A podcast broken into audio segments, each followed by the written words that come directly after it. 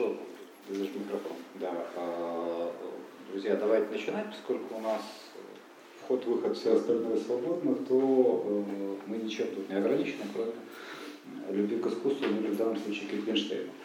А, мы продолжаем да, курс э, Алексея Рахманина, вот, по, посвященный, собственно говоря, Wittgensteinu. И да, одним из тезисов, уже даже не вспомню, когда объявлен был тезис о том, что Wittgenstein это один из да, витгенштейнянцев.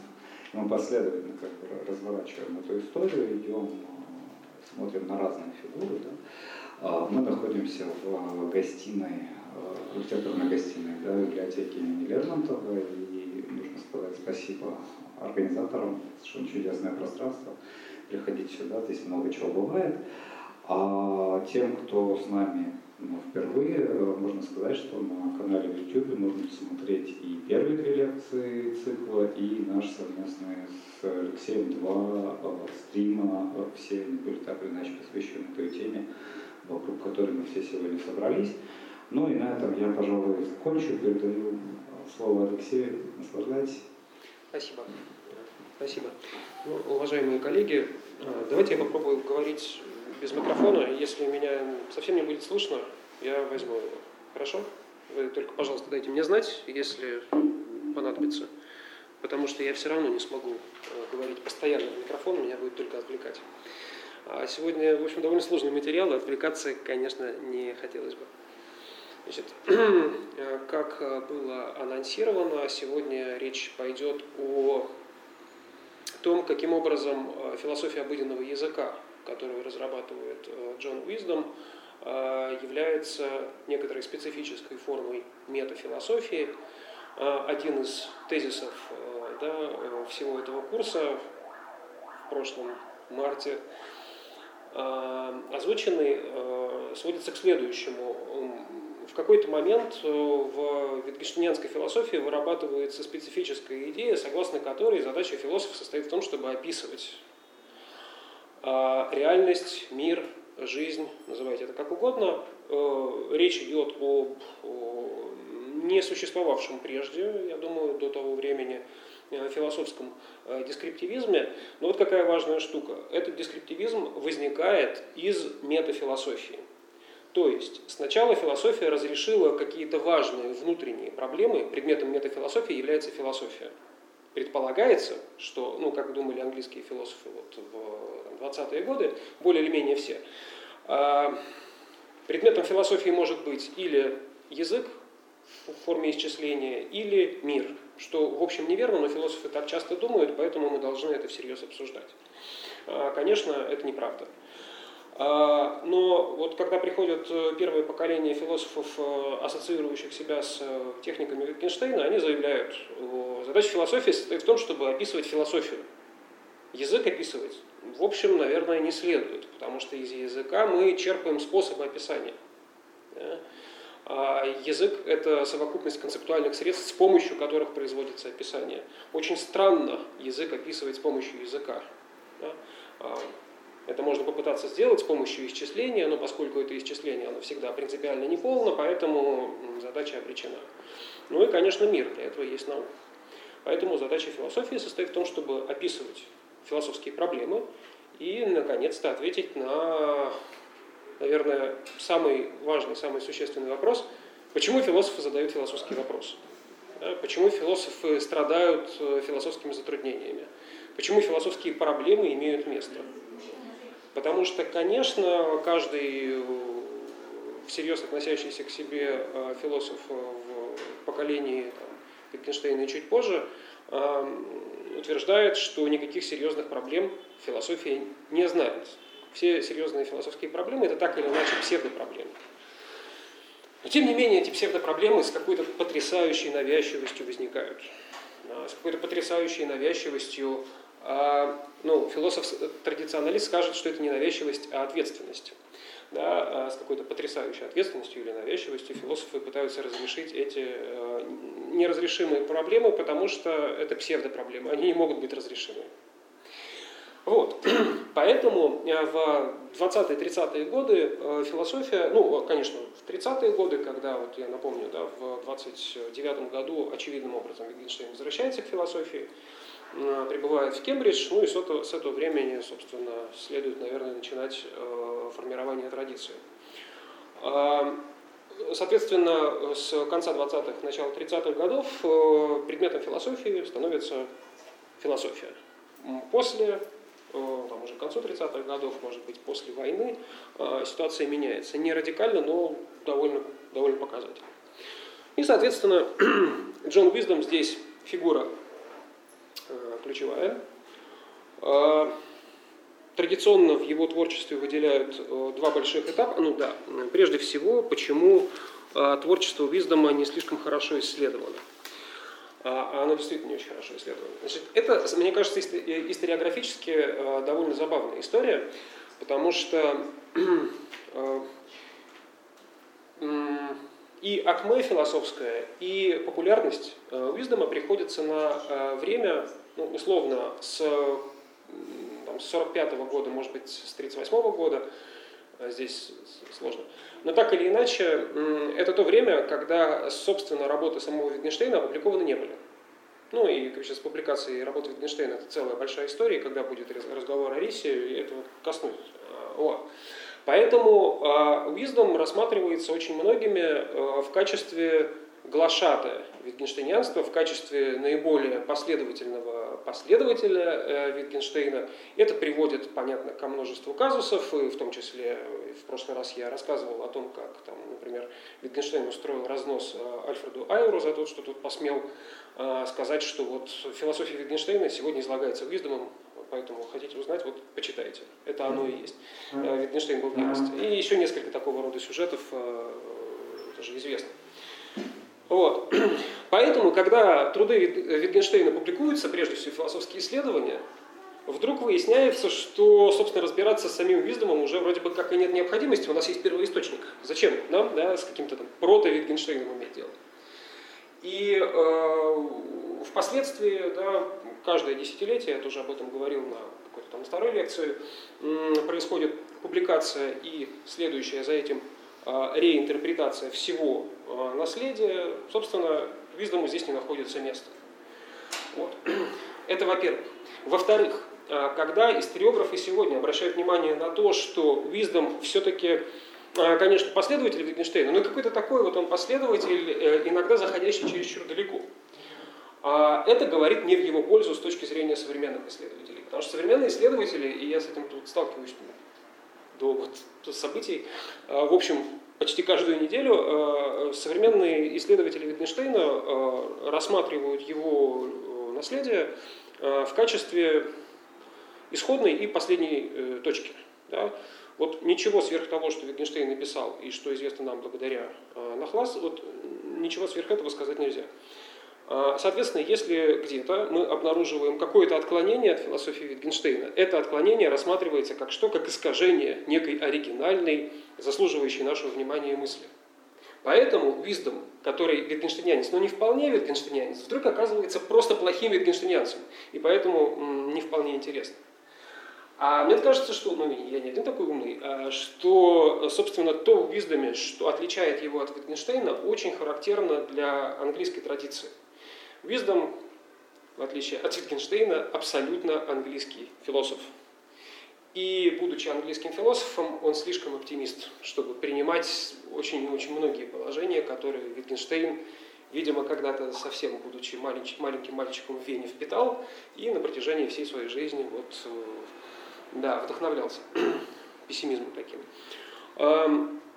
И кроме этого, вот в его философии, философии Виздома очень видно, как э, вот в 30-е годы происходит вот этот вот клинч, с одной стороны, привнесенный, все-таки привнесенный в Кембридж а, венской традиции неопозитивистской, с другой стороны, совершенно оригинальной а, кембриджской философии, явленной, там, например, а, фигурой Мура, о котором у нас так много было разговоров летом. Вот. И сегодня, кстати говоря, будет множество аллюзий, я очень постараюсь не злоупотреблять, потому что понимаю, что это было почти год назад, и уже, нерационально думает, что это всем известно. Вот. Но тем не менее, как бы, если что-то будет припоминаться, то это не случайно. А, для Уиздома Джордж Мур, наверное, был философом не менее, может быть, даже более важным, чем Wittgenstein в какой-то момент. Да, почему так? Собственно, в его творчестве, э, в творчестве Джона Уиздома выделяют два больших этапа. До 1934 года и после 1934. Это тоже историографически интересно, потому что он прожил долго. Уиздом родился в 904 году, умер он в 93 году. И всю его жизнь мы делим пополам, ну, даже не пополам, да, на два больших э, периода. Возникает вопрос, э, оправдано ли это. В общем, забегая вперед, конечно, не оправдано. Но что в 1934 году происходит? Э, в 1934 году Уиздом возвращается из Шотландии, из университета Сент-Эндрюс в родной Кембридж, который он закончил под руководством Мура, и знакомится с Витгенштейном. Вот происходит это вот философское обращение.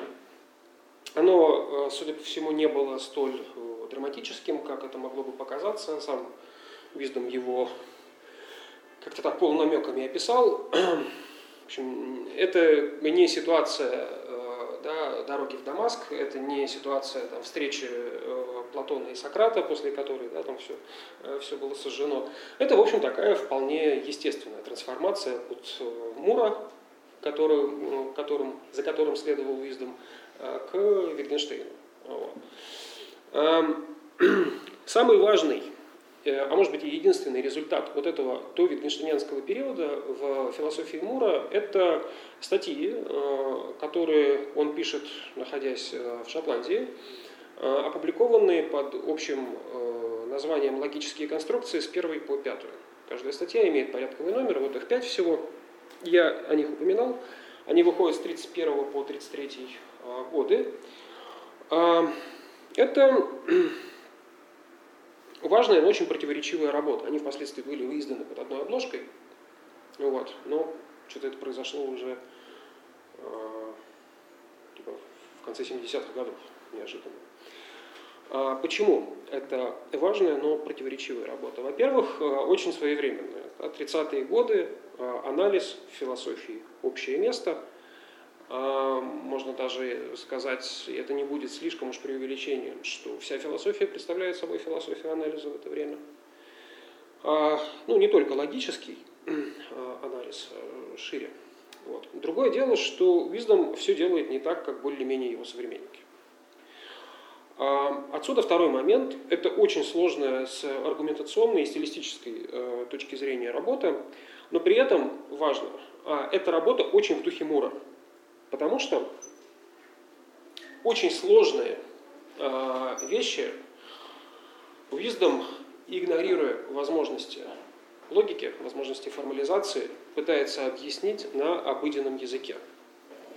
И, конечно, э, при ну, соответствующем навыке чтения э, это скрадывается, и даже можно там, в какой-то момент удовольствие получать от этого, но по большей части это, конечно, жутко раздражает, потому что там, где нормальный философ бы какой-нибудь формализм использовал, и этого было достаточно. А Wisdom, ну, вот, там, 3-4 абзаца на обыденном языке э, объясняет какую-нибудь там около математическую теорему. Тяжко это. Вот. Почему так? Э, ну, вот к середине 30-х годов э, в философии анализа, опять-таки не только логического, потому что даже философы, которые и склоняются и открыто признают, что они занимаются метафизикой, а, говорят более или менее об анализе как о естественной среде и об общей практике. то есть даже метафизика оказывается формой анализа той или иной формы. Так вот, а, философия анализа к этому времени э, имеет два направления. Первое направление – это поиск лучшей формы высказывания. Ну, это традиция идеального языка, связанная с логицизмом, с логическим э, эмпиризмом. Здесь всегда как бы хочется с кого-то начать, но обычно начинается таки с Фреги, хотя, наверное, можно и раньше. Ну да, Фреги, Рассел, собственно, ранний Витгенштейн, Карнап, э, в Англии Айр, но не только он, Броуд э, был одним из ярких представителей этого движения. Значит, философский анализ или философия анализа должна прояснять научные пропозиции. Собственно, к этому сводится функция философии. А если да, собственно, научные пропозиции, потому что только такие пропозиции, э, утверждения, да, э, вообще имеют смысл, какой бы то ни было смысл. Если же э, философский анализ обратить на так называемые философские пропозиции, то есть на предложения, которые формулирует философ, то окажется, что они бессмысленны. Это та самая пессимистическая концепция философии, которая была чрезвычайно характерна для ну, венских авторов, хотя, скажем, представители венского кружка, там, Нейра де Карнап, они в общем и целом к философии, конечно, относились пессимистически, но к интеллектуальной деятельности э, вполне себе прогрессистски. То есть все будет хорошо, а интеллектуальный прогресс необратим, и вот-вот мы увидим его плоды, а, но философия просто в этом поучаствует очень опосредованно ровно в той мере, в какой это возможно, то есть э, не слишком серьезно. Вот. Э, философия, по большому счету, представляет собой такую форму э, обслуги, да, как служанка науки, ну, конечно, они так далеко, в общем, наверное, не заходили, но близко к этому. Близко к этому. А, да, почему бессмысленные философские пропозиции? Потому что они беспредметны, они не референциальны, они не сообщают ни о каком положении тел э, или о факте, они не фиксируют и не описывают э, сферу эмпирического, а, а только эмпирические высказывания могут быть э, референциальными, то есть иметь значение, да, сообщать о чем-то. Вот. На особицу, конечно, стоят логические высказывания, формальные, аналитические, необходимые, вербальные, как они по-разному называются. А, но вот э, как-то общее мнение состоит в том, что философия ведь не занимается аналитическими пропозициями. А если это и делается, то все равно аналитические пропозиции выдаются за эмпирические, что и приводит к разного рода путанице, поэтому Задача философа, философа состоит в том, чтобы распутывать эту путаницу и показывать, что просто философ ну, неправильно концептуальные средства использует. Вот. А эта позиция является господствующей в традиции анализа в 30-е годы, и она имела продолжение и среди витгенштейнянцев. В частности, Морис Назаровец, о котором мы говорили летом, вот он такой, мне кажется, довольно яркий представитель. Вот. Хотя, конечно, это не венская традиция а, в полном а, смысле. Ну и вообще э, эта концепция также довольно характерна и для самого Wittgensteina в 30-е годы, э, потому что и когда он в Вене находился, уже после того, как вернулся из своего вот этого учительского э, добровольного изгнания, да, он, его, венские философы приглашали на свои заседания, вот, и он их шокировал тем, что отказывался обсуждать какие-то важные для них сюжеты, связанные с логикой, с исчислением, с математикой, вот, а, там, скорее, что-то о поэзии, Шопенгауэра цитировал, что, конечно, для философа Венца цитирование Шопенгауэра, ну, что-то вот, даже не знаю, с чем это сопоставить в нашей культуре. Вот, что нужно процитировать, чтобы... Да, эм, ну и э, тоже эти э, отчасти материалы изданы в весенний семестр, по-моему, 30-го года, первый э, Wittgenstein начинает э, фразой э, «Все философские проблемы, конечно, являются банальностями, ложью, путаницей. Э, заниматься здесь, в общем, нечем, поэтому всерьез, поэтому вы от меня тоже ничего не ждите. Мы будем вот разбираться, почему это так. Но здесь отметим на будущее, что совершенно очевидно для всех участников и в большей степени склоняющихся вот к такой ригористской версии анализа, вполне в духе неопозитивизма, а, и э, для людей там, в меньшей степени склоняющихся, ну, для того же Виздома, что существует два типа пропозиций. Вот это догма. А, Витгенштейнянцы и антивитгенштейнянцы, если такие и были, ну, они были, конечно, да, что-то я что были. Юинг, например, самый яркий. Ну, не самый, но один из последовательных десятилетия э, возражал Витгенштейну. Все исходили из того, что, строго говоря, можно высказаться двумя способами. Или я высказываюсь о том, как я высказываюсь, или я высказываюсь о чем-то. Вот, или положение дел, или язык. При этом, конечно, если я высказываюсь с помощью языка о языке, это создает очень-очень специальные проблемы. И, скажем, в логико-философском трактате самого Wittgensteina это, в общем, строго говоря, запрещено. Да, ты, но если очень хочется, то можно, э, как всегда. Вот. У других, э, там, у Рассела это можно делать. Да? Можно с помощью э, предметом пропозиции могут быть другие пропозиции. Просто особого порядка. Ну, второго-то и так далее. Вот. Это первая версия анализа, и Виздом отдает должное этому направлению, но при этом склоняется к второй. Потому что философия может отвечать на вопрос, что имеет в виду философ, когда производит философское высказывание. А неважно, бессмыслица это или нет, мы потом выясним. Давайте прежде поймем, что именно э, имеет в виду философ, о чем он говорит. А, таким образом, да, здесь э, и эта практика, конечно, э, ассоциирующаяся с Муром, начиная с 25 года, он по большому счету занимался только этим. Но не только с 25 года, вот я специально выписал из его автобиографии, в 1942 году э, вышел том э, в библиотеке живых, э, ныне живущих философов, живых, ныне живущих философов, и там Мур вот написал 10 страниц автобиографии, очень стилистически интересный текст. Не 10, но очень краткий. Э, он пишет, не думаю, что мир или наука когда-либо ставили передо мной какие-то философские проблемы. Такие проблемы ставило передо мной то, что другие философы говорили о мире или науке. Вообще-то Мур прямо говорит о том, что мне интересно, как устроен мир, а что такое наука. Мне интересно, что философы говорят, говорят о том, что такое мир а, и как устроена наука. А позднее это то, что ну вот, э, Лазаровец, э, упоминавшийся, э, в 1945 году назвал это, собственно, метафилософией. Это философия, предметом которой является другая философия, но не просто потому, что нам это интересно, а потому что мы вообще-то хотим произвести некоторую специальную терапию. Мы хотим исцелиться от вот этого, в общем, ментального недуга. Да, философия – это недуг. Мур так не думает, но последователи Wittgensteina думают именно так. Вот. И в логических конструкциях Уиздом э, очень в духе Мура хочет выяснить, цитирую, каким был бы анализ того факта, что пенни – суть логические конструкции, если бы то, что пенни – суть логические конструкции, было фактом. Ну, переводя на русский язык, э, что имеют философы, говоря, что пенни – это логические конструкции. Значит, во-первых, э, здесь важно помнить, что анализ – это всегда демонстрация структуры знания, а следовательно, некоторым опосредованным образом и процесса познания.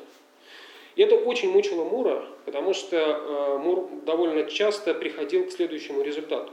Он утверждает, я знаю нечто, но я не могу показать анализ того, что я знаю. Я знаю, что вещи существуют. Или я знаю, что я нахожусь к этому зеленому креслу ближе, чем каждый из вас. Я это знаю но я не могу продемонстрировать анализ этого знания. Да, в чем состоит это знание, каким образом я это знаю. Э, э, второй момент здесь э, существенно важный. Предметом анализа могут быть только факты, не язык. Вот с помощью языка мы анализируем положение дел, ничего значимого, кроме логики, в языке нет. То есть, вообще говоря, язык не может быть предметом анализа, потому что это инструмент анализа. Вы не можете, грубо говоря, а, забивать гвоздь с помощью гвоздя. Это как бы странно. Эм, поэтому, а, еще раз, предметом анализа могут быть только факты, и это, конечно, то, на чем вот с точки зрения витгенштейнянцев а, погорел Мур, который был, наверное, наиболее последовательным философом, заявлявшим, что философия – это и есть анализ. Да? Но при этом весь его анализ сводится к чему? К исследованию формы языка. Это в корне неверно. Это очень продуктивно с исторической точки зрения, потому что это приводит, собственно, к революции, э, которую витгенштейнянцы связывали с собой. Да? Мур был неправ, но он продуктивно был неправ, поэтому мы можем воспользоваться результатами его неудачи и сделать все правильно. Вот. Третий момент, несмотря на видимую скромность, э, задача э, в данном случае, что такое анализ э, утверждения пения это логические конструкции, это как будто очень, очень скромно. А, но это о самой сути философии, так как предполагает исследование того, как соотносятся факты, пропозиции и чувственные данные.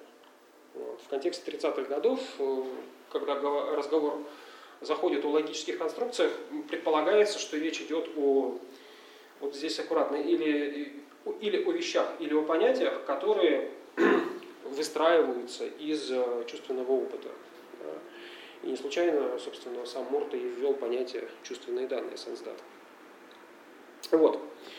Эм, но при этом вопрос, конечно, остается, что представляет собой анализ. Мура это мучило. Э, и к этому сейчас э, перейдем. Значит, находки. Э, вот эти 200 страниц логических конструкций, там ну, специалисты в области философии анализа, историки, ну, много чего увлекательного находят. Мне кажется, что важно иметь в виду три пункта. Первый. Понимание философии как практики перевода пропозиций одного вида в пропозиции другого вида. Вот, наверное, э, больше нигде э, Мур не говорит с такой э, настойчивостью о философии, как о переводе. И, соответственно, задача анализа, как задача перевода.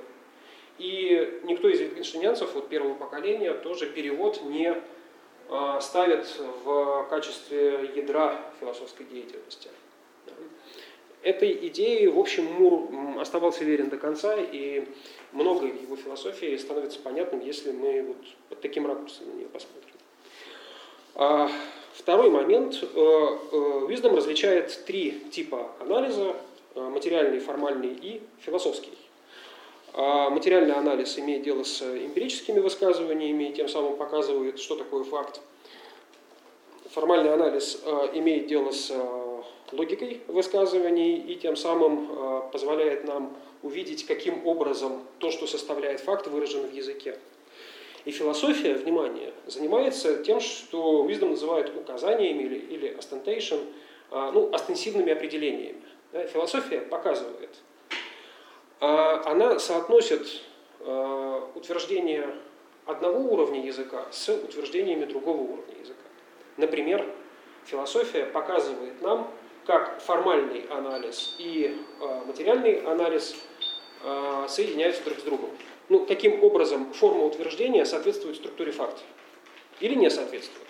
Да? А, вопросами такого рода занимается философский анализ. Ну вот, например, холостяк неженатый мужчина. Да? С точки зрения формального анализа э, это утверждение э, есть x холостяк и есть y неженатый мужчина и холостяк э, и x и y суть одно и то же. А, материальный анализ. Данный неженатый мужчина является холостяком. И э, философский э, анализ. Да, холостяк, холостяка можно определить как неженатого мужчину. Как-то так это, э, примерно так это э, делает Виздом. Казалось бы, зачем, но вот эта вот попытка э, раз определить сферы ответственности, она э, чрезвычайно э, показательна. Потому что э, на протяжении там, ближайших десятилетий Wisdom э, будет озабочен вопросом, а как отстоять, на самом-то деле, это удивительная задача для Wittgensteinянца, как отстоять интеллектуальную автономию философии. Потому что вроде бы, конечно, философия полна псевдопроблем, и вроде бы как даже и заниматься этим немножко дурной тон, мы же все понимаем, что это путаница, всерьез нельзя. Но с другой стороны, очень хочется, мы же философы. Но для того, чтобы э, как-то убедиться в том, что занятие философией продуктивно, или, по крайней мере, не бесполезно, нужно показать, чем философия отличается от науки и от логики. Поэтому то, что Виздом еще в начале 30-х годов озаботился, окей, а как связаны философский анализ, формальный и материальный, это очень показательно. Да? Я хочу понять, в чем состоит философия-то. Окей, мы занимаемся философией. Что такое философия? Эм, ну и волей или неволей уже вот в этих логических конструкциях э, э, приходит к предположению, что философия нужна для того, чтобы знать, как устроен язык. Тут проблема, потому что если мы знаем, как устроен язык, философия нам не нужна. Вот. Э, но язык слишком разнороден, чтобы мы, чтобы мы всякий, во всякий момент времени всерьез были убеждены в том, что мы знаем, язык устроен вот так. Нет, Мы должны в, этим, в этом всякий раз убеждаться. В том, как устроен язык, мы должны всякий раз убеждаться в момент производства языка, производства речи. Поэтому, ну, наверное, можно нас здесь, всех здесь собравшихся поздравить. Мы все философы, не подозревая об этом. Да, а в этом отношении у Виздома еще на этапе вот его мурянского такого творчества, потому что, конечно, логические конструкции это абсолютно в духе Мура. Тут... Он Wittgensteina цитирует, но очень, я бы сказал, снисходительно, конечно.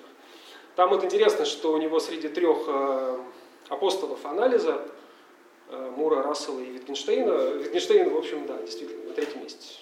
Конечно, Мур, Рассел. Ну, да. Э, более того, я, по-моему, даже это как-то цитировал, Виздому как будто бы это немножко задевало, что Витгенштейн на самом деле присоединяется к той версии философии, которую Рассел и Мур уже давно исповедуют, и это подлинная философия. То есть вот такой немножко самозванец объявился тут. А, а мы-то и так знали, чем занимается настоящий философ. Но пока на самом-то деле это подозрение, конечно, вот, что э, философия соотносит э, различные сферы, различные области языка, показывая его единство. Пока это интуиция. Вот. Ну и в 1934 году знакомиться с Wittgensteinом. Э, Wittgenstein, надо сказать, в своих письмах эм, отмечает э, любознательного студента, он его как-то так тоже снисходительно э, привечает на своих занятиях, Уиздом абсолютно увлечен. Вот. Но тут только нужно помнить, что к этому времени сам Уиздом уже вполне состоявшийся философ с хорошей репутацией. Эм, конечно, все читают трактат Wittgensteina, но все в то же самое время читают и логические конструкции. И вот мне это как-то, когда я об этом это осознаю, вот это вот, об этом ученичестве Виздому Wittgensteina, мне всегда интересно, э, как происходили эти занятия. Э, ну, ничего удивительного, Мур ходил на занятия к Wittgensteinu, несколько, там, сколько, четыре семестра, что ли, Мур, да, э, и это было совершенно естественно. Но вот как это было? Как это было? Да, в 1937 году выходит первая статья э, Джона Уиздома, которая является поворотной. Это работа «Философские замешательства», «Perplexity». Эм, как и ранее, Уиздома здесь интересует не реальность, как она есть, а что и почему философы говорят об этой реальности. Ну, собственно, да, окей, мы хотим выяснить, что такое философия, что такое настоящая философская деятельность. А, в технике уже абсолютно витгенштейнянской, это вот уже то, что отличает Виздома от э, Мура, а, вопрос, э, что такое философия, переводится в другой вопрос, что делают философы. Точно так же, как э, вопрос, что такое семафорист, я не знаю, как это по-русски, сигнальщик, да, переводится в вопрос, кто такие сигнальщики. Что такое математика? Переводим вопрос, что делают математики. Это может, кстати, интересно заводить, но окей, это общая такая стратегия. И трудно не заметить, что философы задают странные вопросы. Вот к чему сводится философская деятельность? Что делают философы? Философы э, делают странные вещи с языком. А тут, конечно, контекст нужно учитывать, потому что ну, 30-е годы, э, тем более 37-й год, когда выходит, э, это тяжелый год, эм, потому что ну, вот в 36 году убили Шлика в Вене. И как-то уже понятно, что ну, в историческое время, как мы понимаем, жить не очень комфортно. Да? В общем, происходят странные вещи, неприятные, конечно. А, плюс, кстати говоря, в это время, ведь после убийства Шлика в Кембридж приезжает в 1937 году Вайсман. А, а вот э, Вайсман – это человек, э, конечно, наиболее, наиболее пострадавший от Wittgensteina. Я не знаю, был ли он витгенштейнянцем, у меня такое все-таки подозрение, что нет, он был верен всегда идеалам венской философии, а вот венская философия не была витгенштейнянской. Но вот на них, конечно, это был один из источников вдохновения, но она была очень такой своеобразной. Вот. Просто когда Витгенштейн вернулся из своего учительства в 29 году, он, эм, ну, он встретился там, с венцами, с этими философами, и возникла идея написать книгу плохая идея, потому что, ну, понятно, что любому здравомыслящему, на самом деле, человеку, и это сами венцы там по переписке э, видно, что обсуждали, что, ну, понятно, что Wittgenstein ничего не способен написать. Да? Вот. Ну, точнее, способен, но не напишет. Эм, потому что он Wittgenstein. Вот и, значит, нашли Вайсмана, такого, честно говоря, на заклане. Друг Вайсман, ты будешь, э, в твоя обязанность будет входить беседовать с Wittgensteinом и записывать его гениальные идеи для того, чтобы впоследствии собрать это в книгу. Вот. Сколько это длилось? А, это длилось почти 10 лет. А, ни к чему это не привело. Более того, а, Wittgenstein всякий раз обвинял Вайсмана в том, что тот переврал его идеи, а тут нужно осознавать, что у Wittgenstein идеи менялись каждый месяц. Вот. И да, вот он видит, Вайсман ему приносит какой-то там черновик, вот Wittgenstein читает, что он наговорил месяц назад. Приходит в ужас от того, что я, это нет, это не моя философия, это все неправда, я покончу с собой, это еще такой шантаж постоянный, что это ни в коем случае нельзя публиковать, иначе я убью себя. Вот. Да, но так или иначе, а, не было человека в конце 30-х годов, который знал бы, э, что там в голове у Wittgensteina, а, лучше, чем Вайсман. Он знал это лучше, чем сам Wittgenstein, да, понимал, что у него в голове происходит. Вот. И в 1937-1938 годах э, Вайсман обретается в Кембридже, он там не смог закрепиться, кстати говоря, из Wittgensteina, который не дал ему рекомендации, скажет, плохой философ вообще. Вот. Он перебирается э, в Оксфорд. Поэтому здесь э, то, что в 1937 году выходит первая работа в области философии обыденного языка, вот эта вот Виздомовская, это же показательно, опять-таки очень вовремя. Соответственно, да, нужно охарактеризовать эм, э, философию через э, деятельность философов. Значит, они используют язык, я уже сказал, странным образом, потому что, по общему мнению, тогда э, можно использовать только двумя способами язык. Это вербальные пропозиции, вербальные предметом которых является сам язык, и эмпирические пропозиции, предметом которых является, ну, или положение дел, или факты, если это истинное положение дел, ну, вот обобщая, хотя это не очень правильно, реальность. Да, вот что-то такое. Тут, конечно, кантовское противопоставление, э, априорное, апостериорное, синтетическое, аналитическое, но в большей степени неопозитивистское. Э, интересно, что ни один витгенштейнянец не был готов отказаться от этого тяжкого наследия неопозитивизма. Потому что в каких отношениях витгенштейнянская философия к неопозитивизму, это вопрос, я, я думаю, много, ну как много, ну, как могу уж, э, не так, наверное, много как нужно, потому что тогда бы мог ответить. Э, ну вот не очень э, понятно. Но вот от этого они не отказываются никогда. Это то, что Куай назвал догмой, да, две догмы эмпиризма. Это вот первое. А существуют там, аналитические истины. Нет, никто не готов был отказаться, хотя это приводило к очень странным... Я думаю, что на самом-то деле это самое существенное, что Wittgenstein сказали, потому что концепция грамматики в том Э, значении, в каком э, об этом понятии говорят э, это вот где-то здесь, на самом деле, на пересечении вербальных и эмпирических. Это такая странная, это та самая искомая третья область, синтетические, априорные, которые должны быть исключены, иначе философия будет всегда метафизикой, будет обречена на метафизику. Если мы это не хотим, никакой третьей области быть не может. Третьего царства нет. Мира три нет, не может быть. Только два. Но не получается. Так, таким образом, да, вот у нас есть два типа высказываний, поэтому мы говорим или о вещах, или не о вещах, а о том, а, как нужно э, говорить э, о вещах. Соответственно, речь идет о необходимых пропозициях. Да, необходимые пропозиции – это такие утверждения, которые показывают, как мы должны использовать понятия. Ну, например, э, холостяк – это не женатый мужчина. Это необходимая пропозиция, которая определяет нам значение слова «холостяк». И, соответственно, в, языке я могу на место какого-нибудь x подставить, там, где мне это нужно. X э, никогда там, не был женат. Из этого я делаю вывод, что x холостяк, всегда был холостяком. Вот. И э, замечательно, что э, Wisdom в, очень в духе тогдашнего времени а, даже, мне кажется, всерьез он говорит о том, что, окей, можно допустить, что философские пропозиции а, являются эмпирическими. Но он мгновенно, буквально у него хватает одного абзаца, чтобы сказать, что это неверно, и привести аргумент.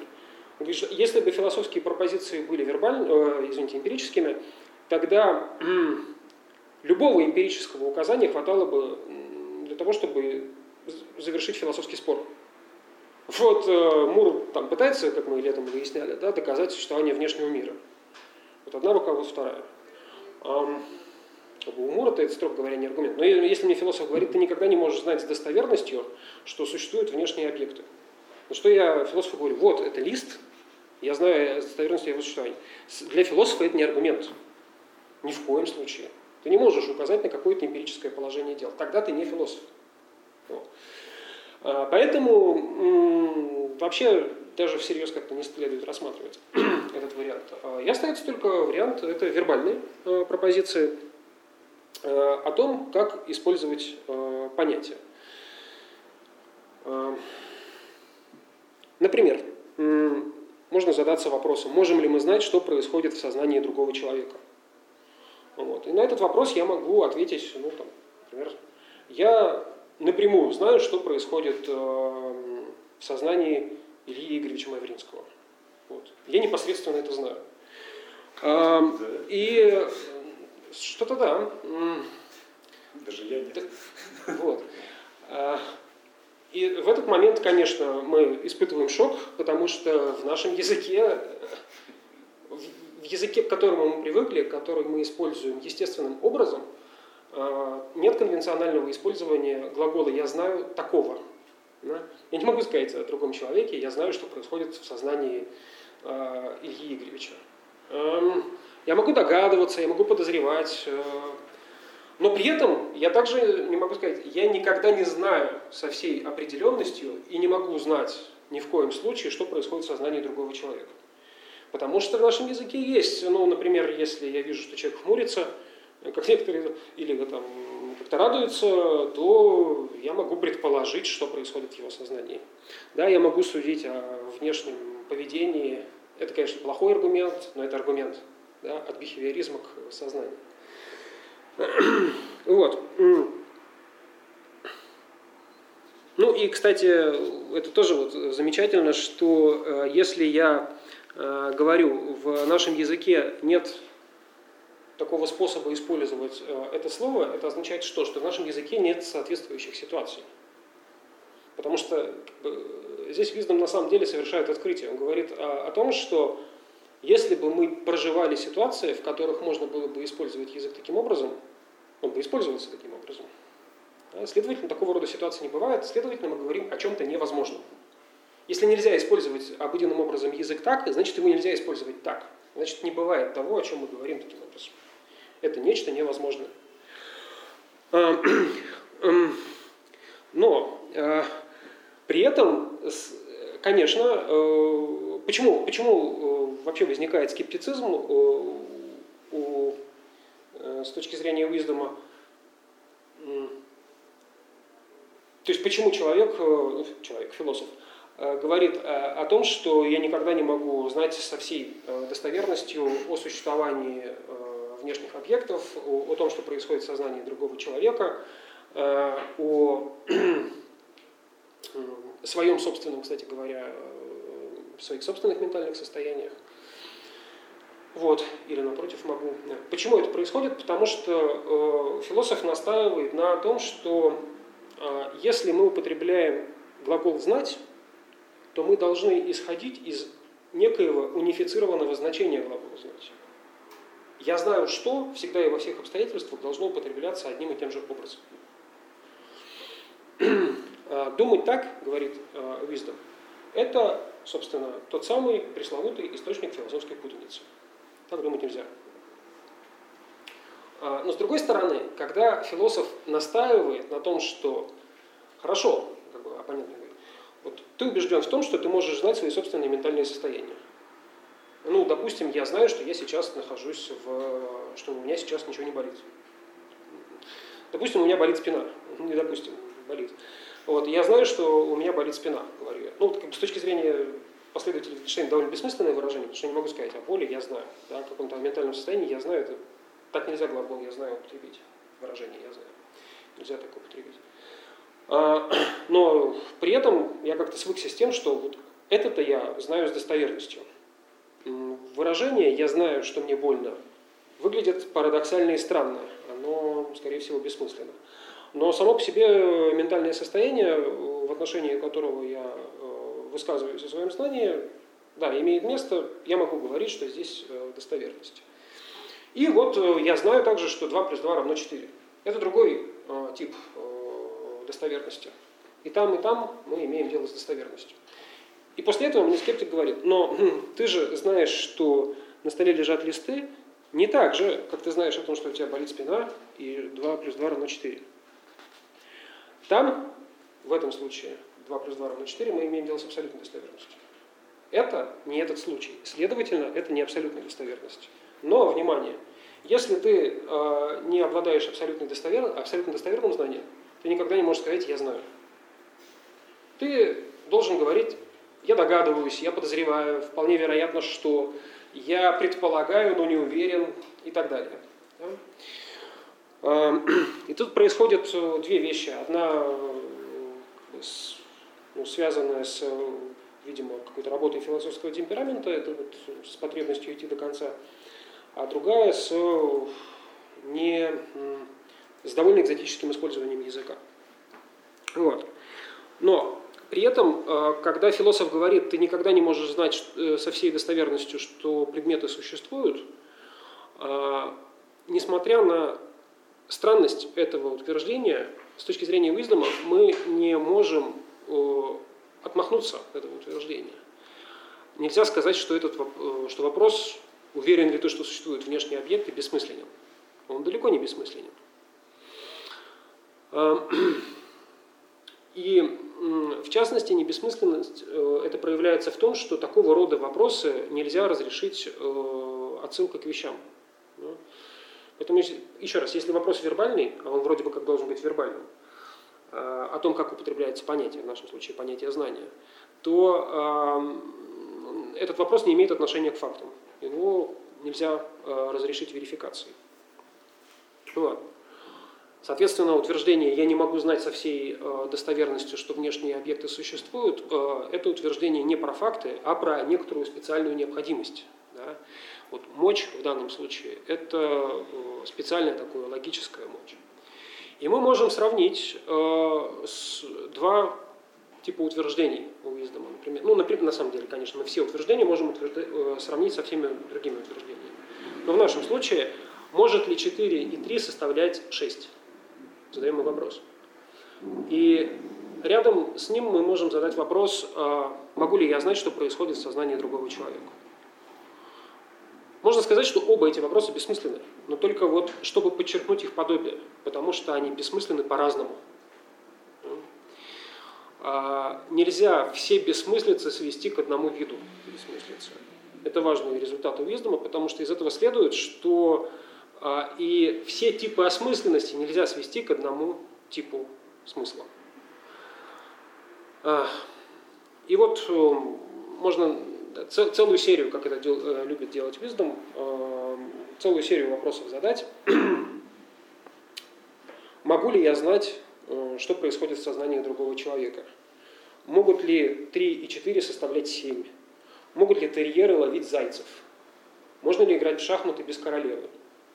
Э, и так далее. И в каждом из этих случаев, когда мы имеем дело с серией, э, с последовательностью, мы видим некоторые важные смещения. Глагол «мочь» да, в значении вот этой вот странной необходимости, он используется по-разному. Это разные мочи. Можно ли играть в шахматы без королевы? Это не тот же самый вопрос, что могу ли я знать, что происходит в сознании другого человека. А, хотя мы, занимая какую-то такую специальную философскую позицию, а, а, можем все эти утверждения провозгласить в качестве бессмысленных. Это не запрещено. Верификационист так и сделает. Да, вы не можете э, серьезным образом верифицировать э, утверждение, могу ли я, я могу знать, что происходит в сознании другого человека. Это невозможно верифицировать. Соответственно, поскольку верифицировать невозможно, вы говорите, это утверждение бессмысленно с верификационистской точки зрения. да, нормально. Это так, бессмысленно.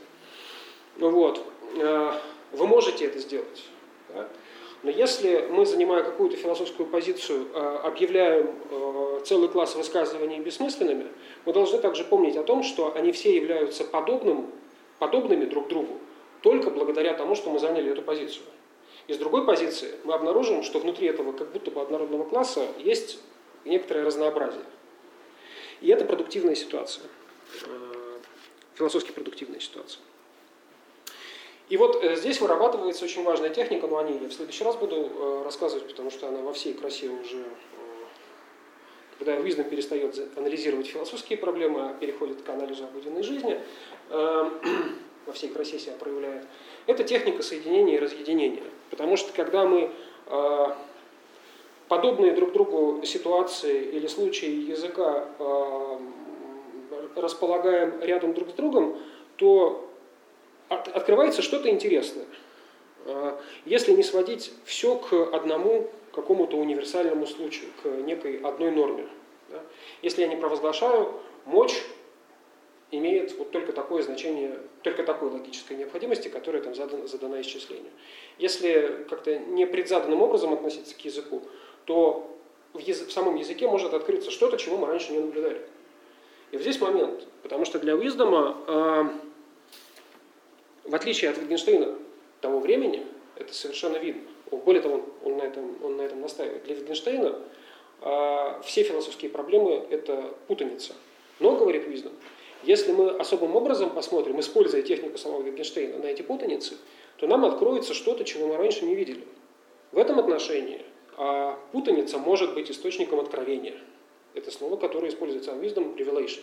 Да? Ну, оно в, не в религиозно-мистическом ключе, понятно, используется, а вот как от глагола to reveal, да, проявляться. Вот.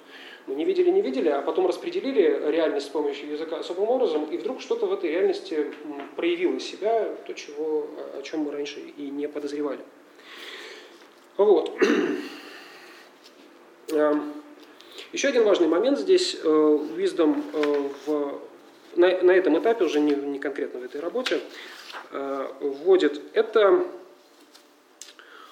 э, идею о том, что вообще-то философские утверждения ничем не отличаются от утверждений в обыденном языке а, с точки зрения содержания. Вот содержательно они это те же самые утверждения. Что отличает философа от нормального человека, уж прошу прощения за это, так это то, э, в какой манере философ использует язык, стиль Э, стилистика использования языка, а не содержание высказываний. Вот. И мы тоже должны принять как данность, что одно и то же утверждение э, может э, использоваться очень и очень по-разному. Вот вчера я видел Смита. Например. Вот это что за сообщение? Эм, это э, сообщение о событии которое имело место вчера, это утверждение о каком-то ментальном состоянии. Я в данный момент припоминаю о том, что я вчера видел Смита. Это пропозиция о каком-то объекте, потому что если я Смита видел вчера, если я об этом вспоминаю, то Смит это объект моего припоминания. Вот. Э, пропозиции различаются стилем, а не содержанием. Философы имеют дело с теми же самыми утверждениями, с которыми в обыденной жизни сталкиваются э, нормальные ну, обыватели, да, plain man, в этом нет ничего предосудительного и оскорбительного в, э, в английской вот, традиции философствования. Вот категория plain man или vernacular man, это совершенно ну, как бы, обыватель, это нормально. Естественное состояние человека быть обывателем. Это философы, они как-то странно что-то делают, э, и обыватели совершенно вправе не а, испытывать никакой симпатии к тому, что делает философ. Вот. Например, обыватель довольно часто пребывает в состоянии сомнений и говорит, я сомневаюсь, если у меня, э, положил ли я телефон в карман. И я могу посмотреть, да, положил. Философ э, может использовать эту же самую пропозицию, но совершенно специфическим образом. Сказать, я сомневаюсь, положил ли я телефон в карман. Почему? Потому что я ничего не могу знать о всей достоверностью. Из этого следует, что, строго говоря, если я полезу в карман и достану телефон, а, это не будет аргументом, потому что, опять-таки, философские споры не могут разрешаться ссылками на эмпирические э, ситуации. Вот.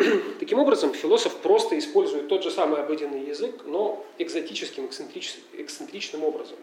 А, да? И почему? Зачем он это делает? В чем цель? Я здесь процитирую. Цель философских утверждений – бросить свет на предельную структуру фактов, внимание, то есть отношений между различными категориями сущего или отношений между различными подязыками внутри языка.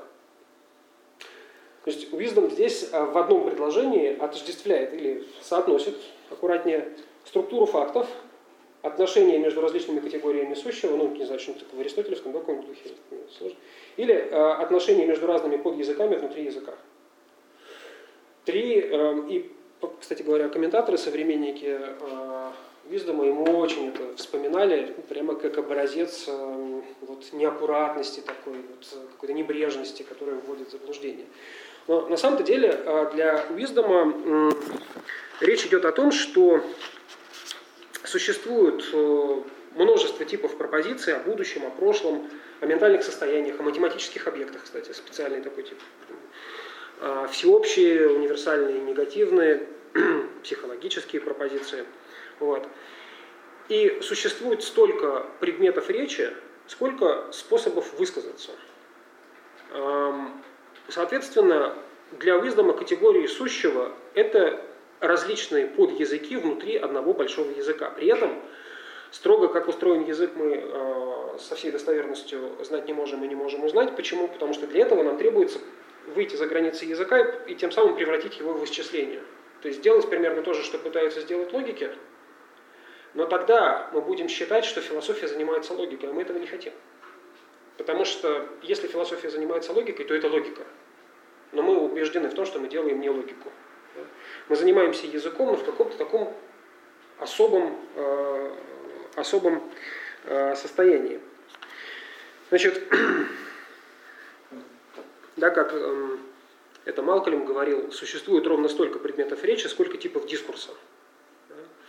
А, вот, и Уиздом бы с этим согласился, например, там, в 60-е годы Малкольм реабилитирует э, такой важный там, онтологический аргумент, и ну, интерес возрождает к онтологическому аргументу, а, именно для того, чтобы продемонстрировать, что, вообще-то говоря, э, все экзистенциальные утверждения, экзистенциальные пропозиции, приписывающие существование чему-либо, ну, существует стол, существует единорог или не существует единорога, существует Бог или не существует, не, ну, вообще не важно. Существуют простые числа. А все эти э, экзистенциальные пропозиции, они, вообще-то говоря, относятся к разным типам. Они разные.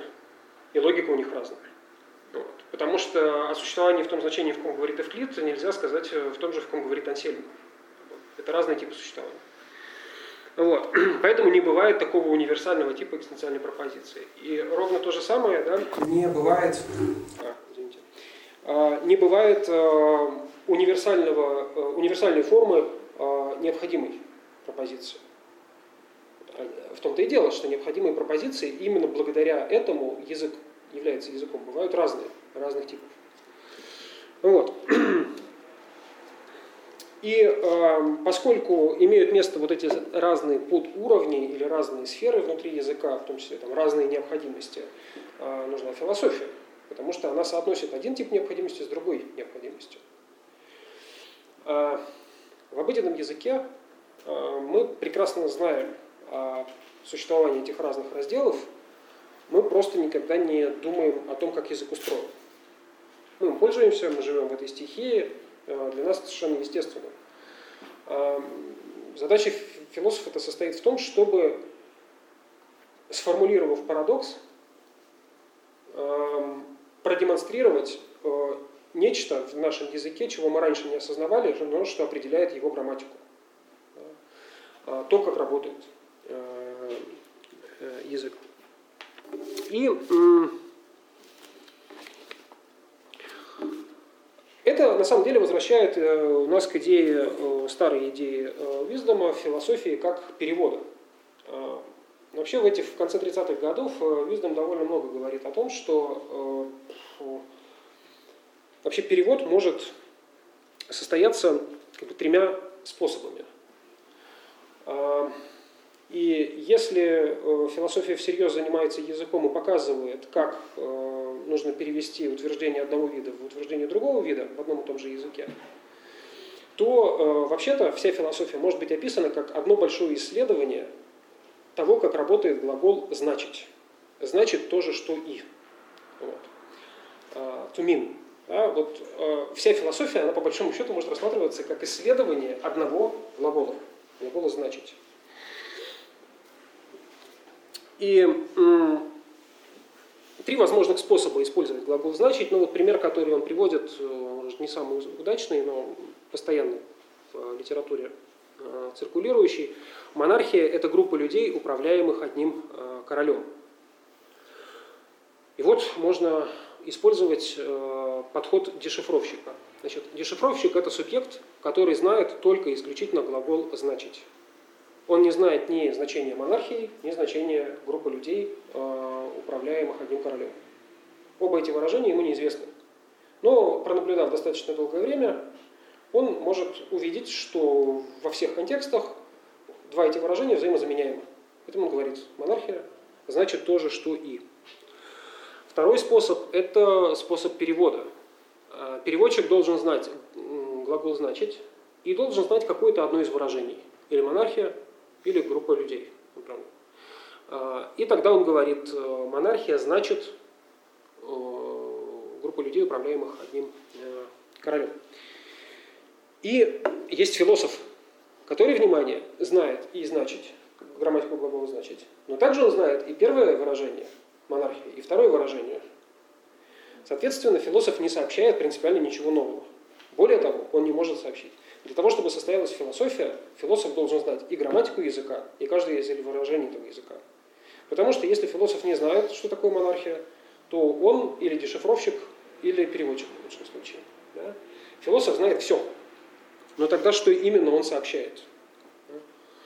А он сообщает не положение дел, а связи между различными, во-первых, категориями сущего, во-вторых, классами объектов и, э, в-третьих, разными э, предметами речи.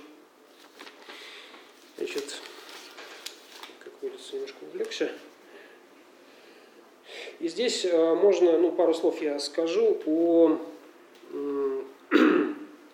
реабилитации понятия метафизика у Виздома, а, потому что в 1938 году у него выходит совершенно потрясающий текст «Метафизика и верификация» называющийся, 40-страничная статья, вот было время, когда такие тексты публиковали, в журнале Mind э, выходит, чудовищно непонятный из сегодняшнего дня, потому что ну, так давно уже не делают философию. Но чем замечательный этот текст? На самом деле, э, пытается примирить э, метафизику в традиционном ее понимании, да, как э, такой способ употреблять язык, задача которого состоит в том, чтобы продемонстрировать некую предельную структуру сущего. Вот, что-то в этом роде. И верификационизм. Такое неопозитивистское, абсолютно прямолинейное, я бы сказал, э, ну, кто бы сказал, узколобое, э, представление о том, что значение утверждения – это способ его проверки. Можешь проверить, у предложения есть значение, не можешь проверить, нет значения, бессмыслица. Вот. Э, и Wisdom в этой работе показывает, что на самом-то деле верификационизм, лежащий в основании Э, логического эмпиризма, в основании неопозитивизма, представляет собой метафизическую доктрину. Потому что, э, говорит Уиздом, э, верификационизм это, некоторая, это некая теория, которая определяет для нас, как мы должны использовать глагол «значить». Причем это довольно странная теория, потому что она может предопределять и другие возможные теории, посвященные глаголу «значить». Вот. То есть такая мета, э, мета-теория метафизического порядка, ну, что делает ее э, в строгом смысле, да, в, в традиционном смысле метафизика. Вот. И в определенном смысле э, в конце 30-х годов э, вот Уиздом пытается как-то, э, видимо, примириться с тезисом, который Wittgenstein довольно часто говорит в это время, что у меня нет никаких философских идей, я не придерживаюсь никаких философских взглядов. Это странно, потому что если ты философ, ты должен быть взгляд. Вот как-то это входит в грамматику философии. Ты должен что-то вот придерживаться каких-то теорий да, относительно сущего. Вот. И Виздом показывает, что это происходит, что на самом-то деле как бы, почему у философа не, не должно быть никаких очевидных взглядов? Потому что подлинная философия, в том числе, естественно, явленная в метафизике, поскольку это так или иначе, но грамматика глагола значить, подлинная философия всегда располагается между наукой и логикой. Это такая логика, которая хочет быть наукой. Но это такая странная наука, которая скорее настаивает на своем статусе логики, а, нежели эмпирического знания. А,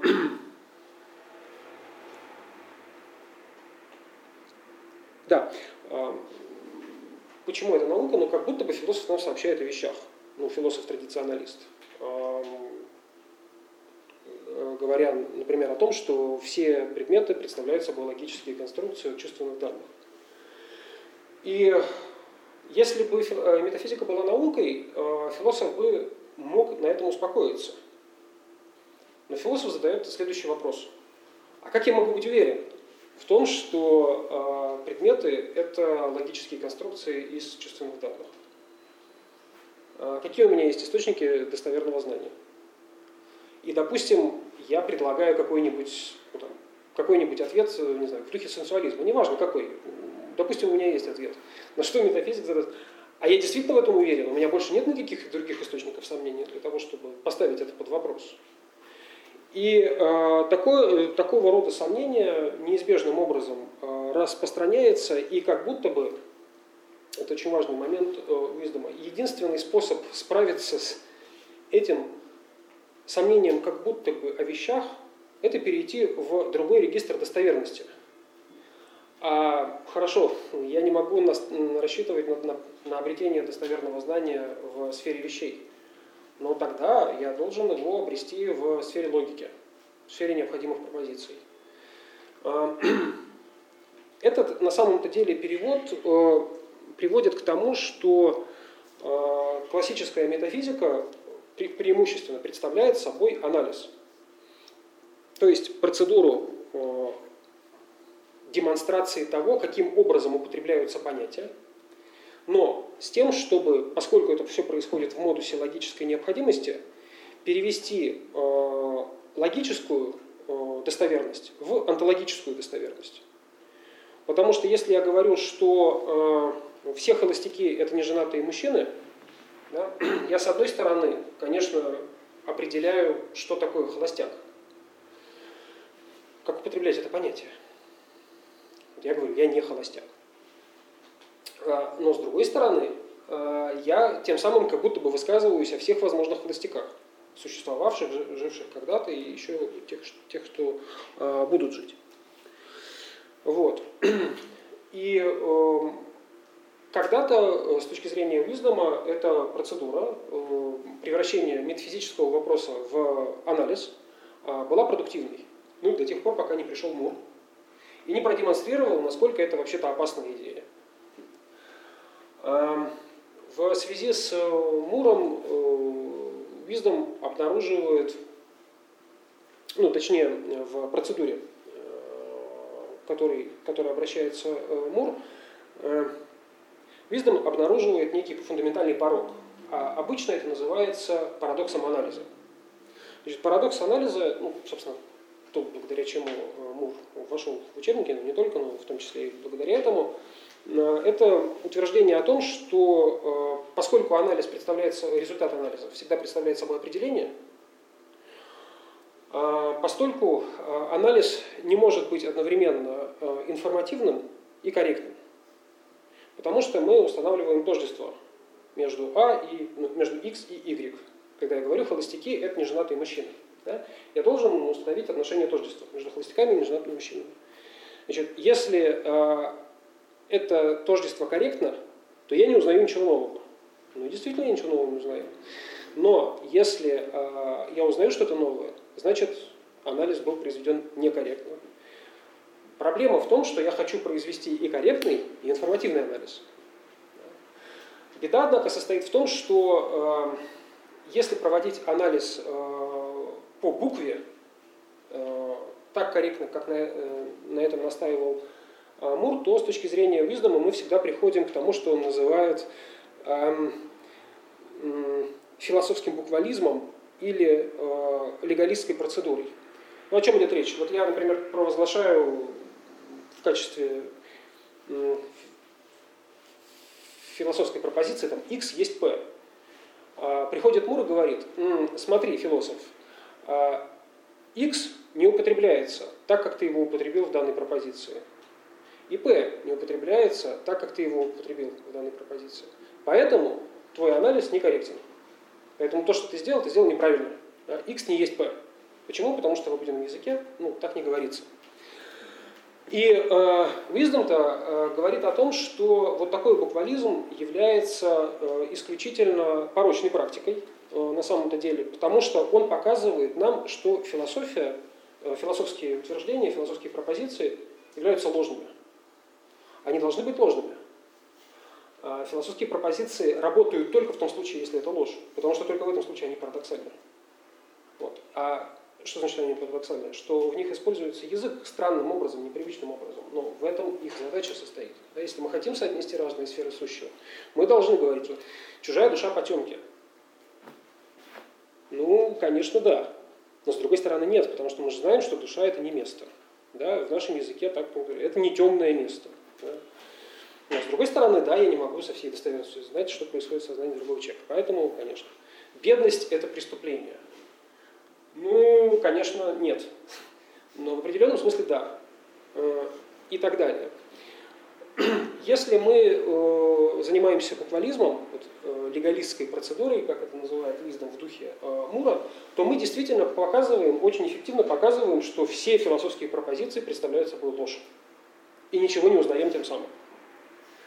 Поэтому Wisdom реабилитирует э, философию. Он говорит о том, что а давайте мы предположим, что философ ну, вот не просто так производит вот эти странные парадоксальные высказывания, говоря, бедность это преступление. Конечно, буквалистски это неверно, и этого не может быть. Но, может быть, его что-то побудило так странно высказываться. может быть, это происходит не без причины. Вот. И вот это важно. Мы должны позволить себе или э, мы не должны э, грамматику глагола значить понимать слишком узко, потому что это источник затруднения. И мы не должны э, также трактовать э, там, x и p, как в нашем случае, да, ну, там, э, дефиниендум и дефиненс, э, слишком широко, потому что это тоже будет э, источник путаницы. Значит, и да, здесь же возникает старая добрая идея универсалей, проблема универсалей. А, ни Уиздом, ни ранние витгенштейнянцы вообще не употребляют этого понятия универсалии, но вот есть множество оснований думать, и тем более там Витгенштейнянцы второго поколения прям на этом настаивали, что и Витгенштейн, и его последователи решают, наконец, раз и навсегда, проблему универсалей. Если считать, что это проблема, если считать, что такая проблема существует, то вот они ее решают. Значит, э, здесь, э, знаете, философ э, должен с точки зрения Виздома говорить заведомо ложь. Еще раз, если философ говорит не ложь, если он говорит вот, истину, то мы не узнаем ничего нового. Да? Это некоторая банальность. А для того, чтобы философское утверждение как-то сработало, да, для того, чтобы мы открыли то, чего раньше мы не знали, э, оно должно неожиданным образом э, реализовать э, отношения внутри языка и тем самым вот благодаря этим неожиданным отношениям, да, и продемонстрировав эти неожиданные отношения, показать, почему парадокс является ложью. То есть сам философский парадокс должен устроен быть так, чтобы Глядя на этот парадокс, мы понимали, почему это ложь. В грамматику философского парадокса входит его, его демонстрация своей собственной лживости. Вот. И э, при этом э, философ э, не хочет говорить банальности. И это, наверное, с точки зрения Виздома самая, как бы, самая неприятная особенность вот, такой классической метафизики, потому что Философ стремится к тому, чтобы ошарашить своего собеседника. он всегда говорит с видом, как это подчеркивает э, Виздом, иконоборца. Философ говорит, красоты не существует. Его собеседник пораженно замирает, как же так, э, я считаю свою супругу красивой. Нет, э, говорит философ, есть э, красивые индивиды, есть красивые вазы, есть красивые лошади, но красоты как вещи не существует. Это он Платона передергивает, получается, Ну да, с красотой, да, наверное, это самое очевидное. С Горгием, да, по-моему. Я Там, по-моему, как раз говорил. Ну да, да. А, где-то где в этой а, традиции. И с одной стороны. С другой стороны, а, когда философ разъяснит, что именно он имел в виду, когда он скажет мне, ну я, конечно, не имел в виду, что твоя супруга некрасива. Нет, это ради бога, ты так думай. Я не имел в виду, что этот, это кресло некрасивое. Оно, конечно, красивое, тоже так думай. Я имел в виду, что красоты вот в каком-то таком особом смысле не существует. На что обыватель заявляет, ну так я вроде бы и не настаивал на том, что она в таком особом смысле существует. Ну, хорошо, э, отвечает философ, э, правильно делал, что так не думал. Ну, хорошо, не, не думал и не буду думать впредь. И что такое проблема универсалей? Это проблема соотнесения единого и многого. То есть как будто с одной стороны э, я хочу сказать о вещах, но при этом в таком модусе, в такой модальности, чтобы это было не о вещах как таковых, а о некоторой вечности – и дальше вот начинается интересный, э, интересный парадокс. Философы всегда э, рассуждают в отношениях тождества с точки зрения Виздома. Ну и Витгенштейна тоже это прямо вот в 30-е годы установилось, видимо, на...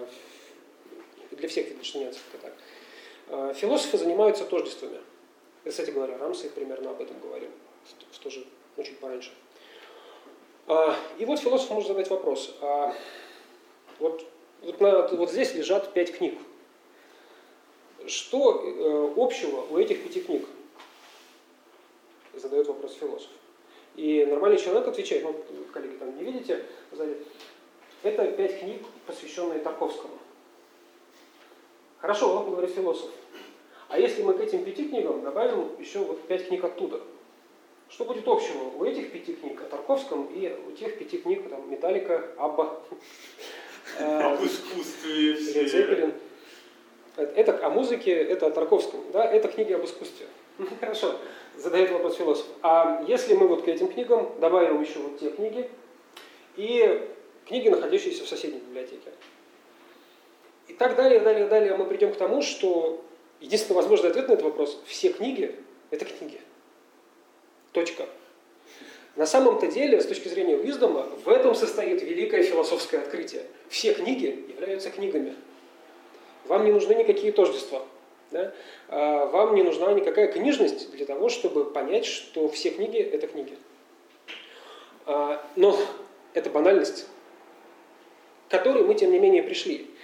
Пришли в результате ну, некоторой серьезной, ну, это, это в моем таком куцом изложении, а, так не очень эффектно. У Виздома это по его обыкновению на 10 страниц растягивается. Значит, э, в результате некоего усилия ментального. Да, мы природу банальности э, сделали результатом исследования. Мы, это не исходный пункт.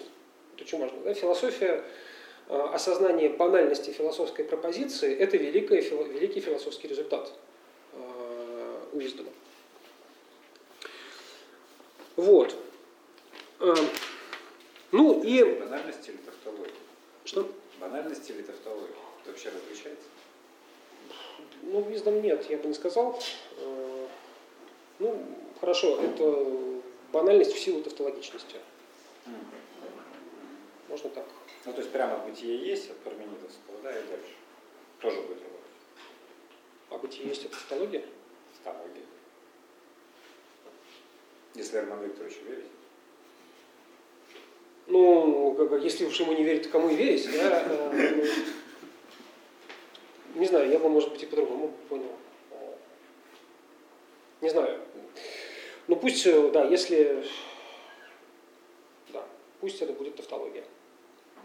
Но в какой-то момент, э, если мы не выдаем эту тавтологию за положение дел, да, а на некоторый специфический способ посмотреть на положение дел, то это продуктивно. Но это некоторый результат э, работы, а не э, исходная предпосылка. И главное, что, вот, вот что важно. А философ, отстаивающий доктрину, естественно, склонен считать эту свою доктрину истиной, ну просто потому что иначе зачем ему ее отстаивать. Поэтому он склонен к большим универсальным отождествлениям вопреки различиям. Да, и это, собственно, то, что делает классическую метафизику, несмотря на то, что она продуктивна, поскольку показывает что-то в языке, чего мы не знали раньше, а, чрезвычайно опасной. Потому что метафизика отождествляет. Да, тогда как мы должны работать со сходствами и различиями, а не тождествами и противоположностями. В языке не бывает противоположностей. В языке могут быть только различия. Но эти различия имеют место благодаря чему? Благодаря тому, что существует сходство. Естественно, да, в какой-то момент, и мне кажется, что в витгенштейнстве это было, э, хочется так задать вопрос, а что важнее в философии, различие или сходство? Вот.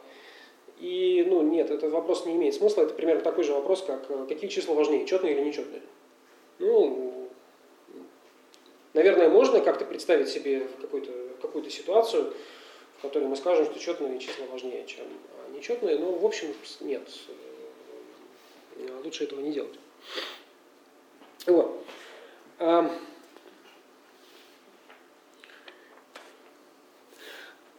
Да, и, э, соответственно, э, здесь, наверное, нужно сказать напоследок уже о том, почему это все так происходит, почему это так все безнадежно выглядит. Собственно, здесь в какой-то момент, довольно сложно сказать, когда именно, вырабатывается аналогия философии и психоанализа. Но она вырабатывается странным образом. А Виздом был первый, наверное, кто на это обращает внимание. Он подчеркивает, что страдание философа, вот то самое сомнение пресловутое, в котором философ, только будучи философом, пребывает, это не настоящее сомнение. Да? Настоящее сомнение, я сомневаюсь, есть ли у меня в кармане жвачка. Да? Есть. А сомнение разрешено. Существуют ли внешние вещи, какой аргумент я должен самому себе предложить для того, чтобы наконец убедить себя в том, что вещи существуют, что у вас есть сознание. А, ни один аргумент никогда не будет достаточным. Так вот, а все эти сомнения, муки философские, а, объединяются в, в таком понятии невроза. На самом деле то, что переживает философ, э, это какое-то такое невротическое состояние. И, собственно, Витгенштейн, когда говорил, что у меня никаких философских взглядов, он тут же и добавлял ведь, что я просто пытаюсь справиться с каким-то ментальным спазмом. Вот когда мы занимаемся умственной деятельностью, ну, как судорога да, в мышлении. И вот я попадаю в это сомнение, господи, я, я не знаю, существуют ли эти листы, можно ли посчитать. А из того, что я могу посчитать листы, все следует, что листы существуют. Или натуральный ряд есть, а листов может может быть есть, может нет. А, да. Э, это сом, сомнение усугубляется, усугубляется, усугубляется, но в отличие от невротика или психотика, ну, даже в какой-то момент даже сюда Виздом э, сопоставляет, а философ, э, несмотря на то, что убеждает себя в оправданности своих сомнений, никогда не убеждает себя до конца. А более того, он вроде бы предлагает в пользу своих взглядов серьезные аргументы, но эти аргументы с точки зрения оппонента никогда не бывают достаточно серьезными для того, чтобы с ними согласиться. А вот встречаются скептик и идеалист, и они обмениваются э, аргументами, и эти аргументы здравые, хорошие, вполне, но они никогда не имеют вот какого-то э, веса окончательного. Более того, вы никогда не можете взвесить аргументы в пользу философской концепции. Вот представьте себе ситуацию, что вот, ну, я, давайте, я на себе показывать нельзя, но э, вот э, есть я, и я решаю, какая позиция лучше, скептицизм или идеализм. И вот я прочитал Беркли и вдруг подумал, что, о, вот, это, вот этого аргумента мне не хватало, и теперь перевес, теперь я скептик. Так ведь не бывает. Э, никогда не бывает последнего окончательного аргумента. И э, собственно, из этого следует, вообще-то говоря, ну, некоторая навязчивость и, очень важная, искусственность э, философских затруднений. То есть, э, по большому счету, философ ну, притворяется, но он, притворяясь, например, что он находится в сомнении, убеждает в этом и самого себя. Но недостаточно хорошо убеждает, не так, как это делает невротик. Потому что невротика не переубедишь в том, что да, если у меня есть навязчивое мне никакой аргумент не сработает, мне бесполезно говорить, что ты так не думай. Нет, я буду думать так, потому что я не могу думать иначе. А вот. Ну, яркий пример, который вот, очень важно, что э, все эти проблемы, по поводу которых возникают философские спазмы, э, они из обыденной жизни у Виздома. И, наверное, здесь э, Виздом начинает переход вот в концепции философии как терапии, ну, во-первых, философии как источника ментальных проблем, во-вторых, философии как некой же терапии этих проблем. Здесь возникает переход от, э, собственно, сосредоточенности на внутри философских проблемах на проблемах нашего цеха. Как возразить скептику так, чтобы он от меня отстал? Ну, это важно, но, в принципе, это для жизни не, не слишком важно. Для философа важно.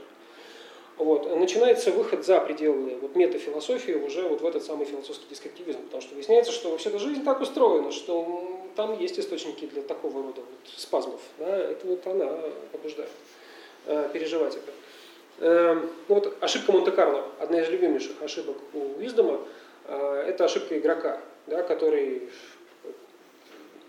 например, когда мы играем в орлянку, да, подбрасываем монетку, она может выпасть орлом или решкой.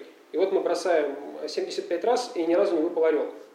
И на 76 раз теперь это точно будет решка. Почему 75 раз? Ну, значит, точно будет. Это ошибка, потому что так это не работает. Да? А, но окей, мы можем быть игроками и совершать такие ошибки. Мы, понятно, внутренне заинтересованы в том, что я хочу выиграть, поэтому я буду заинтересован в том, чтобы это следующие 25 раз подряд, конечно, э, выпадет э, решка. Достаточно двух шагов, чтобы показать, что это не так, что это не работает. Но мы не делаем эти шаги. Или когда человек говорит, вот долгая, э, хорошая погода не может стоять долго. Да? Мы будем расплачиваться за эти солнечные деньги, вот, потому что после хорошей погоды неизбежно наступит плохая. В нормальной практике э, языка э, это закон. И в общем, наверное, это не бессмысленно, но это так не работает. У вас плохая погода не потому, что до этого была хорошая. Или, например, за счастье нам придется расплачиваться. Вот сейчас у меня все хорошо, несколько дней подряд. Я думаю, ох ты, боже мой. И в этот момент я начинаю напрягаться, потому что После этих хороших дней неизбежно будут плохие дни, и я их уже предугадываю. Да? Такая буддийская. И, соответственно, это тоже так не работает. Это все как бы, ошибки.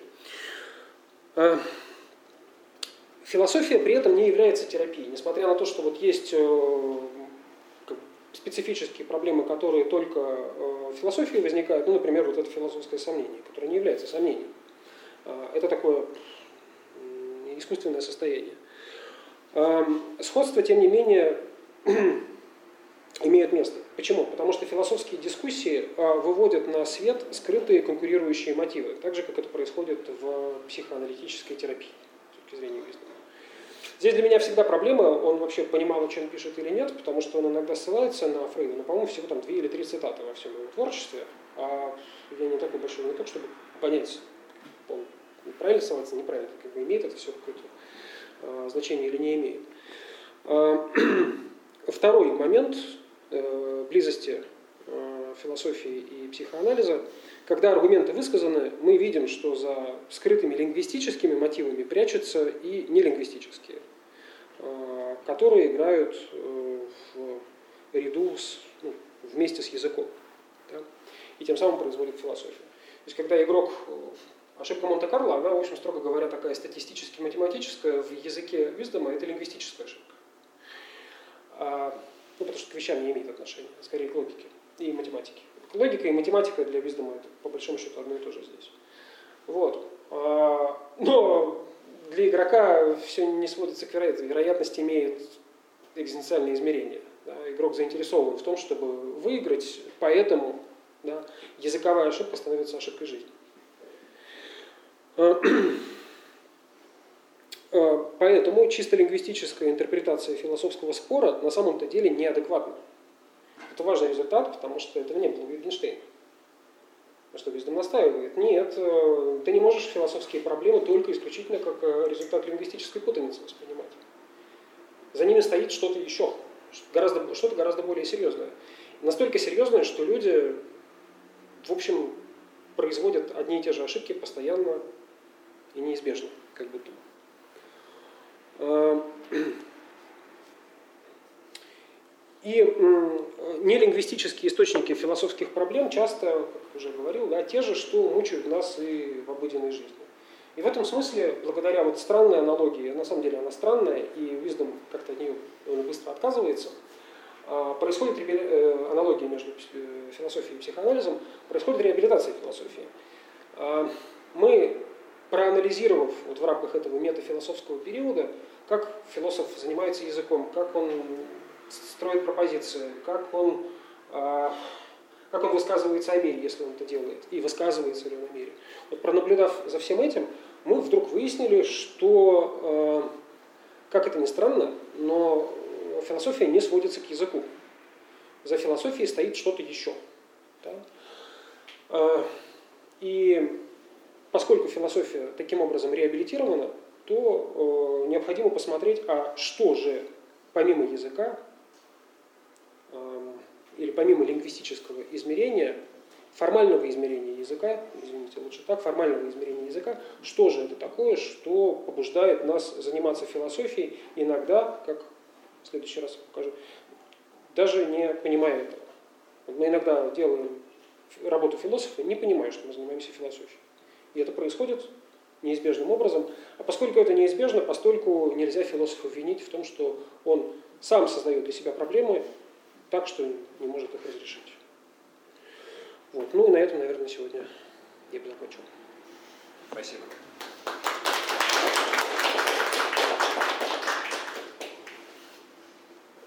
Вопросы? Локальная это самая то, точка зрения, то, что я говорю с красотой, по-моему, там явно, это неубедительно привел тезис. Я уже как раз так Платона вспомнил, там как раз Платон очевидно, что Сократ где я, он не банальщины говорит, банальщину говорит его оппонента. А, нет, ну они оба говорят, а, они обмениваются банальностями. А, потому что в любом, ну особенно это в сократических диалогах так, на самом деле это интересно, потому что Виздом кое-что написал о Сократе. Плохо, в общем, написал, потому что они не были историками, никоим образом философии.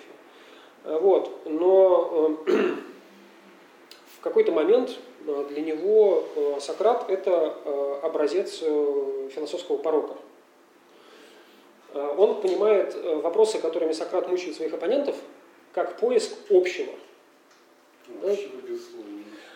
А как бы можно, ведь Сократ, ну, можно эти диалоги сократические понять не так. Это не поиск определения, а поиск случаев. Да? Нет, все-таки навряд ли, потому что Сократ искал Ну, были ведь которые... все понимали, нет, были видношненцы, которые это так делали. Ну, например, самый Евтифон, да, где про добродетель. Mm-hmm. Потому что, с одной стороны, можно понять этот диалог так, что Сократ э, допрашивает э, собеседника, дай, изволь мне, вот вынь да положь определение добродетеля. А, а с другой стороны, можно прочитать это так, что оппонент предлагает разные варианты добродетеля – Эм, из которых, вот из этой общности, из параллельных случаев, как это Виздом называет, и складывается ну, некое понятие добродетели. Эм, большая ошибка состоит в том, чтобы вот это вот э, общее определение рассматривать как указание на какой-то особый ингредиент, содержащийся во всех случаях. Вот как у нас с книгами было. Да? Э, очень неправильно считать, что когда мы говорим о том, что все книги являются книгами, из этого следует, что в каждой книге есть какой-то ингредиент специальный, который делает эту книгу книгой. Нет. Книга является книгой. Там нет никакого ингредиента. Вот. И если мы так э, работу с определениями не понимаем, тогда все хорошо, тогда Сократ реабилитируется тоже. Некоторые винштейнцы так делали, ну, но не без них.